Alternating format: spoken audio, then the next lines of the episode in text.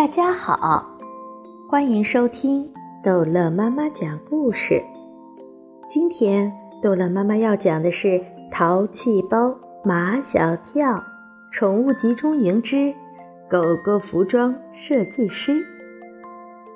自从马小跳把唐飞、张达和毛超带到麦兜娜姐姐的家去了以后，那幢灰色的小楼房变成了他们特别想去的地方。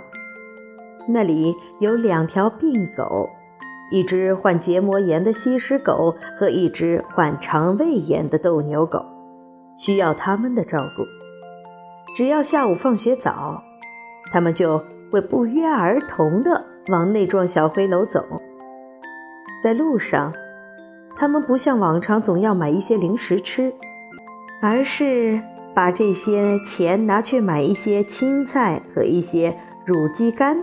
给斗牛狗和西施狗熬粥喝，因为经常看麦兜娜姐姐熬菜粥，现在他们几个都会熬粥了。他们也越来越喜欢麦冬娜姐姐了，特别是马小跳。最初见到他时，他不是很喜欢他的，他觉得他心太硬，脸太冷，对人对狗都不好。后来。马小跳知道了他的身世，他小时候爸爸妈妈离婚了，天各一方，都不在他的身边。他的童年很孤独，没有快乐，所以马小跳能原谅他的冷酷无情。在照顾西施狗丑八怪和斗牛狗拉登的日子里，麦兜娜姐姐也慢慢的变了，变得可亲。变得可爱了。宠物医院的狗医生裴凡哥哥说什么：“用心去照顾一个小生灵，体会到最美丽的情感，不是获得，而是付出。”说什么：“人只有在无所求的时候，才能找到最纯洁的情感。”这些话，马小跳虽然不能全懂，但他至少知道。麦冬娜姐姐是在与狗相处的日子里变善良的。麦冬娜姐姐在她的同学和马小跳的煽动下，真的干上了宠物服装设计师。斗牛狗拉登和西施狗丑八怪是麦冬娜姐姐现成的模特。斗牛狗杨刚、西施狗妩媚，麦冬娜姐姐给斗牛狗拉登设计的。第一套牛仔装，就是用唐飞捐献出来的一件皮衣做的。当然，这件皮衣已经小的让唐飞穿不下了，否则就是打死唐飞，他也舍不得捐出来的。麦兜娜姐姐用唐飞的皮衣给拉登做了一件露肚皮的皮装，又用剩下的边角料给拉登做了一顶帽子。和四只长筒靴，给西施狗丑八怪设计服装可就费神多了，因为丑八怪是只女狗狗，正如女孩子的服装比男孩子的服装丰富，女狗狗的服装也比男狗狗的服装选择多多了。麦兜娜姐姐还没有拿定主意，她是给丑八怪设计一件衣服好呢？还是给丑八怪设计一条裙子好。马小跳、唐飞、张达和毛超不约而同都想起了他们班上长得最漂亮的女生夏林果。夏林果穿什么最好看？穿穿裙子最好看吧。张达说话有点结巴。毛超说：“ 夏林果。”穿超短裙最好看，不对，马小跳说：“夏林果跳天鹅舞时穿的那条白纱裙最好看。”麦兜娜姐姐采纳了马小跳的建议，给西施狗丑八怪做了一条纱裙，只不过不是白色的，因为西施狗丑八怪的毛是白色的，所以。麦兜娜姐姐给丑八怪做了一条鲜红色的纱裙，这样可以把丑八怪的毛寸得特别白。给丑八怪穿上这条红色的纱裙，配上一件红色的小马甲，再用红色的丝带把它头上长长的毛高高的束起来。丑八怪立刻臭美起来，扭着屁股在地毯上走起台步来。丑八怪，他为什么要叫丑八怪？唐飞也像当初马小跳一样，觉得丑八怪不应该叫丑八怪。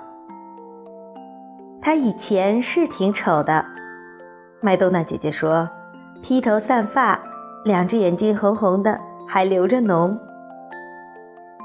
再丑的狗，经过麦冬娜姐姐的一打扮，准漂亮。虽然毛超的废话多，但他也很会说讨人喜欢的话。他这么说，麦冬娜姐姐喜欢。斗牛狗拉登的肠胃炎，西施狗丑八怪的结膜炎，差不多都好了。这个周末。麦冬娜姐姐要带他们去医院做身体复查，除了马小跳、唐飞、张达和毛超，他们都没有去过宠物医院。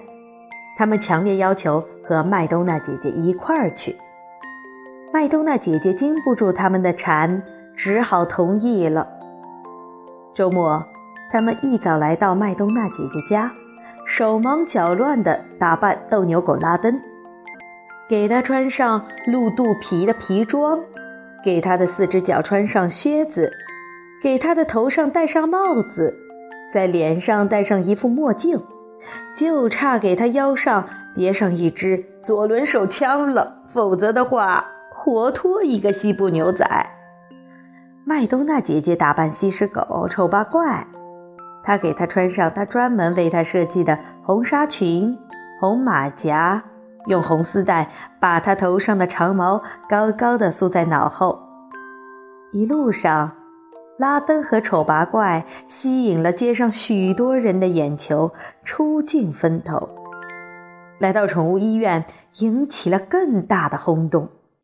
那些带猫猫狗狗来看病的人，都来看这两只穿着奇装异服的狗。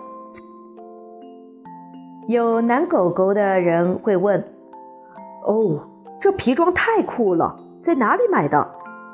有女狗狗的人会问：“这纱裙太漂亮了，在哪里买的？”全都是这位麦冬娜小姐做的。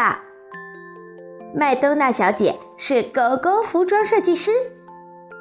马小跳他们几个到处向人家宣传麦冬娜姐姐。有一个抱着狗狗的小姐，对拉登脚上的皮靴很感兴趣。狗狗脚上穿的皮靴，也是他做的吗？是，是他做的。毛超抢着回答。狗狗头上的帽子也是他做的。人们呼啦啦的一下子围住了麦冬娜姐姐。麦冬娜小姐，你能不能给我们家狗妹妹设计一条裙子？麦冬娜小姐，你能不能给我们家狗哥哥做一套牛仔装？不仅拉登和丑八怪成了这里的明星，麦冬娜姐姐也成了这里的明星。马小跳他们几个把麦冬娜姐姐的名片散发出去，麦冬娜姐姐的事业就这样红红火火的开始了。好。这一集的故事就讲到这儿结束了，欢迎孩子们继续收听下一集的《淘气包马小跳》。